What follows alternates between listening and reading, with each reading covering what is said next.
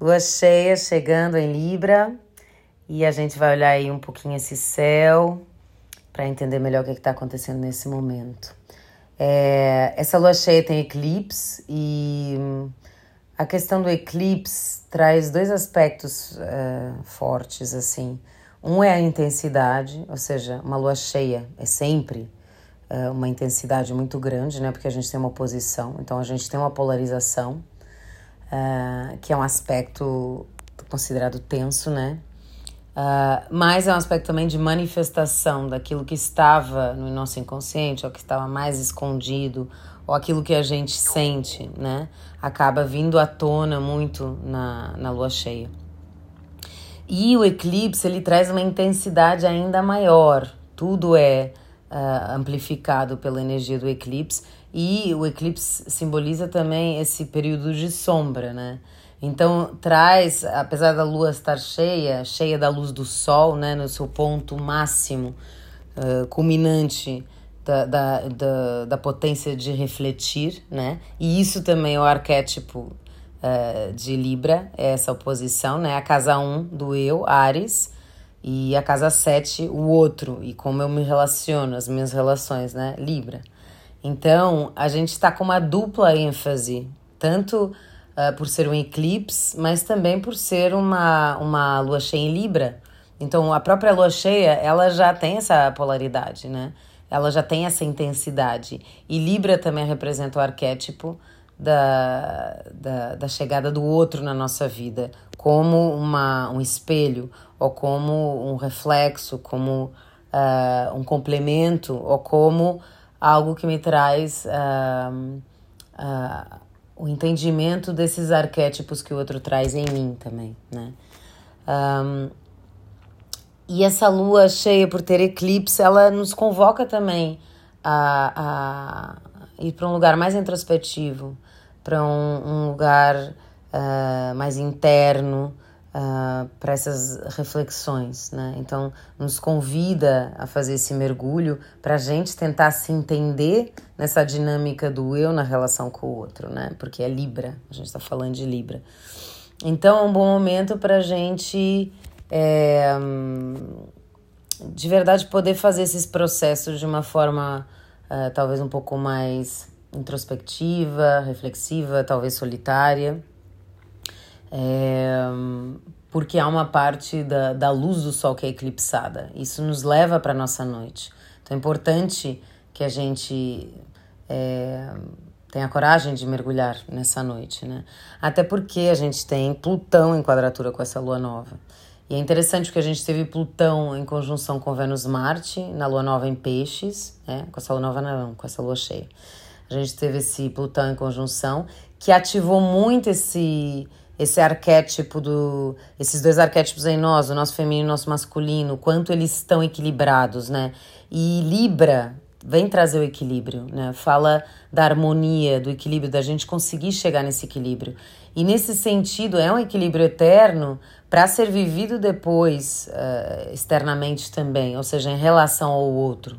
Mas enquanto esse, esse equilíbrio, uh, enfim, ele, ele, tá, ele tá se gerando, né? E a gente com esse Plutão sabe que as sombras de Capricórnio estão vindo à tona, ou seja, esse Plutão está convocando é, medos, é, dúvidas, a nível coletivo, obviamente, são os poderes hierárquicos, políticos, a gente está vivendo essa situação de, de guerra, né? Então, Plutão, nos signos onde ele se encontra, ele acaba, principalmente nos últimos graus, que é como esses últimos suspiros, né, uh, da presença dele num signo, uh, ele traz uh, essa aquilo que estava escondido, oculto, e muito da, das sombras, para serem transmutadas, transformadas e que a verdade seja trazida à tona para que haja uma liberação, né, para que haja uma verdadeira transformação.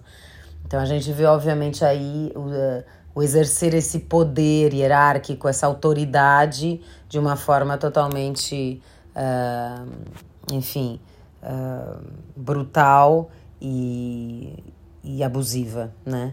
Mas em relação a nós, indivíduos, né, a gente pode ver que essa lua sol ela traz uh, essa dinâmica dessa polaridade. O sol em Ares, o eu, quem eu sou, meu nascimento, né? O novo ciclo, a minha jornada pessoal, é, a forma como eu vim trazer a minha luz e o meu brilho para esse plano, né? A, luz do meu espírito manifestada na Terra, é, uma jornada individual, né? E Libra é o oposto complementar, ou seja, eu me relacionando, eu em relação ao outro, eu equilibrando o meu eu com as vontades do outro também, os desejos do outro, os quereres do outro, né? Eu em relação, né? Eu numa jornada uh, onde eu posso uh, estar, né? Acompanhada, acompanhado, ou eu posso partilhar, ou através do outro também fazer esse trabalho extremamente profundo de entender uh, esse reflexo que o outro me traz, né? E que muitas vezes, às vezes, também nos leva a olhar uh, algumas sombras que a gente precisa olhar para que a gente entre no processo de cura e possa se libertar, né? E esse Plutão em quadratura com a Lua cheia está trazendo muito essa questão de dos medos, das inseguranças, das sombras de Capricórnio, que tem a ver com o passado, né? Como eu tenho me relacionado no passado. Referências também, porque a gente tem aqui o Senhor do Tempo, né? Uh, pode remeter a uma, uma época ainda mais uh, enfim, anterior a esses relacionamentos amorosos, que é o principal que rege a casa 7, mas também todos os relacionamentos profundos que a gente tem, mas remeter a como os nossos pais se relacionavam. Que padrões de relacionamento é, eles, eles manifestavam que nos trazem uma referência que às vezes, é, enfim, é distorcida ou tóxica e que a gente aprendeu, né? Que a gente olha para isso como uma coisa familiar, né? Então, é, aquilo tem a ver com aquilo que a gente experimentou, experienciou, observou também, né? Dentro dessas relações. Então, esse Plutão, ele nos pode trazer uh, na, na parte, obviamente, mais, uh, mais negativa do arquétipo, esse medo, né? De de, de ter dúvidas ou, ou ter uma dificuldade em, em unir né, e, e, juntar a minha jornada pessoal com a minha relação com, com o outro. Porque a gente sabe que nos relacionamentos é onde também a gente dá os maiores saltos quânticos da nossa vida, porque a gente tem que se relacionar com a diferença, com a diferença das naturezas, dos quereres, né? E também com muita cura, porque algumas dores são acionadas. E essas dores têm relação exatamente com esses padrões passados, né? Então há um pedido aqui, né? Há uma tensão, é difícil, pode doer, esse medo pode vir muito à tona, né? Pensar que realmente a gente precisa seguir, ou é melhor seguir a nossa própria jornada individualmente, porque é, por medo de cair nos mesmos padrões de relacionamentos antigos. A gente tá falando Plutão em Capricórnio, Senhor do Tempo, né? Capricórnio e Plutão, que é uh, traz nesses últimos graus principalmente os medos, as, as distorções, uh, o lado mais sombrio e mais denso, né? Uh, e por outro lado, a gente tem também o Saturno em quadratura com os nódulos da Lua que é o nosso caminho evolutivo, é a nossa jornada evolutiva. Então a gente está vendo, as, as, no seu ponto de vista do coletivo, as restrições sociais que, que, que ainda estão acontecendo, que estão acontecendo cada vez mais, né? esse absurdo dessa, dessa resistência a manter as coisas um, nesse, nesses princípios hierárquicos, né? E esse poder concentrado na mão de poucos. E a nossa jornada evolutiva Uh, aí pedindo para a gente se conectar mais com a natureza, com a nossa própria natureza, com o nosso amor próprio, com, com é, a, simplicidade de tudo, né? Uh, então, e, e, o nódulo sul em escorpião, pedindo para a gente soltar antigas dores, mágoas. Então, esse Saturno aí em quadratura, ele traz essa consciência da realidade atual em tensão com a realidade que a gente quer criar, onde uh, a outros princípios, né, que são mais coletivos, comunitários, mais igualitários, né? Já estou falando do seu ponto de vista do coletivo. Sob o ponto de vista individual, a gente tem muito essa, essas restrições ainda do passado é, em relação com a nova realidade que a gente quer criar no nosso caminho evolutivo.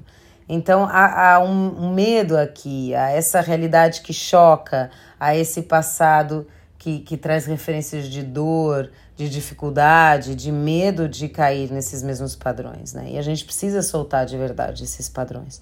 Mas às vezes a sensação é de insegurança em relação a esse novo porque é o desconhecido e a gente tem medo do desconhecido, né? Uh, então, às vezes, há um lado nosso que quer ficar no, no, no conforto ou desses padrões antigos, né?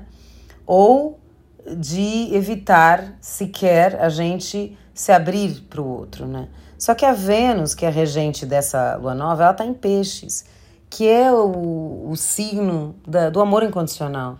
Então, o que essa, esse céu também está pedindo, uh, embora haja esses, essas tensões, ainda esses conflitos em nós, né? E esses conflitos externos também coletivamente, que a gente está tá vendo se manifestar de uma forma tão forte, é o amor incondicional que traz a chave. É o amor incondicional que pode trazer a, cursa, a cura, que pode trazer essa mudança de frequência que a gente almeja de verdade, né? Então a gente as, as sombras elas estão é, é, como se elas estivessem extremamente convocadas nesse momento, né?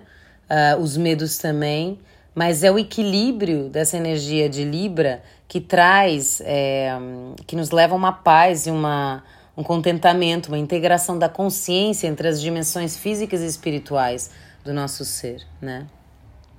Então, é, é deixar que a frequência do amor dissolva o julgamento ou o medo, né?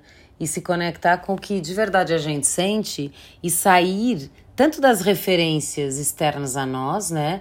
Tanto dos nossos padrões de comportamento habituais, né? Muito deixar e soltar aquilo que nos foi ensinado ou aquilo que é que é tido como certo errado ou é, bom e mal, né? É, e a gente se conectar de verdade com, com aquilo que a gente sente, né? O Marte também já está entrando aqui em, em peixes, ele estava em aquário, então havia muito, a gente estava vivendo muito uh, essa dualidade entre a Vênus uh, nesse mergulho do amor incondicional, da expansão do cardíaco e da abertura do nosso cardíaco, e o Marte ainda com muita ânsia de liberdade, porque ele estava em aquário, agora ele entra em peixes. Então ele, ele começa a conectar com a mesma energia que está a Vênus. E o Marte é o regente de Ares e a Vênus regente de Libra. E a gente tem essa oposição da, da Lua cheia em Libra. Então, é o, a resposta realmente, de verdade, é a gente colocar, é, ou, ou, se conectar com esses princípios de amor incondicional, tanto na, no lugar da nossa jornada pessoal, do nosso brilho, de como a gente manifesta a nossa luz no mundo, aquilo que a gente vai fazer, como uh, a gente se permitir se relacionar em verdadeiro amor com o outro, sem medo, sem distorções, sem julgamentos, né? Então, é, todas as densidades, é normal que, que agora nesse eclipse venham à, tona, uh, enfim, uh, distorções a todos os níveis, né? De sombra, de medo, distorções sexuais, para que a gente comece a entender que a grande solução ou a grande cura ela tá no coração. É isso que a energia de peixes traz, porque a energia de peixes é extremamente empática, doadora uh, e entende essa relação uh, do eu e o todo, né? esse pertencimento ao todo. Então, para de, de, de trazer essa sensação, é como se nos apaziguasse em relação à sensação de separação, que é a sensação de isolamento, de solidão, né? de estarmos uh, sozinhas, sozinhos no mundo. Né? Então, peixes, e a gente tem Netuno em conjunção com Júpiter, que são os, os regentes, o regente antigo Júpiter e o regente moderno de peixes, em conjunção também. Isso traz uma força, uma potência muito grande para a gente de verdade ter fé nesse amor incondicional. Então, claro, tem que haver a nossa parte da gente querer se conectar com isso e fazer o nosso próprio trabalho para que nessa jornada uh, a gente não sucumba a, as, aos medos e as distorções que esse Plutão nos últimos graus de Capricórnio pode trazer, tensionando a, a nossa jornada pessoal, a manifestação do brilho do nosso espírito e das nossas relações pessoais, né? É, então, então, são todas as relações, né? Mas se a gente pudesse se relacionar de verdade em amor incondicional, essas sombras param de aparecer. Né? Mas até que a gente não esteja nesse, nesse lugar, a gente precisa também acolher as sombras, a gente precisa olhar para as sombras, a gente precisa trazer um amor e entender que aquela sombra veio de um sofrimento, veio de algo que pode ser uma dor tremenda para a pessoa que, que a faz manifestar essa sombra. Né? Então, há ali também uma dor para ser cuidada, para ser curada. Né? E a gente tem Kiron em Ares, e Kiron é a cura da, da identidade, Kiron em Ares, né? a cura do eu, a cura da minha individualidade. E isso é extremamente importante nesse momento. Mas, muito importante também a gente se conectar com esse amor incondicional. Por mais que às vezes seja difícil e que a gente vá para processos que nos levam muito para um lugar mais egóico, né? de a gente se sentir, enfim, uh, da gente ir para um lugar mais das dores do eu. Uh, é preciso a gente se conectar para aliviar, porque essa, essa sensação de, de comunhão com o todo, de conexão com o todo, ela traz de verdade uma, um alívio muito grande para essa, essa sensação de separação e, e às vezes de estarmos uh, sozinhas ou sozinhos nos nossos processos, né? Então, quando a gente entende essa união de verdade, que é a manifestação dessa Vênus em peixes, que é o amor incondicional, que é a criatividade, que é a união de todos, do todo, uh, de que a gente faz de verdade parte desse todo que vibra em amor, uh, as coisas, obviamente, ficam muito mais. Uh, apaziguadas né, em nós e, e aí a gente consegue manifestar muito melhor também o nosso propósito que a gente veio fazer aqui de verdade. Então é isso, uh, meus amores. Uma linda lua cheia a todos. É, já sabemos que os rituais na lua cheia não, não são tão propícios, porque é um momento de introspecção. Na lua cheia quer dizer com eclipse, óbvio. Uh, na lua cheia são. Até pelo contrário, né? É uma lua de manifestação. Mas quando tem eclipse, é bom recolher, porque a gente vai entrar em contato com essas sombras que precisam ser curadas, transmutadas, olhadas e também amadas e acolhidas por nós. Ótima lua cheia a todas.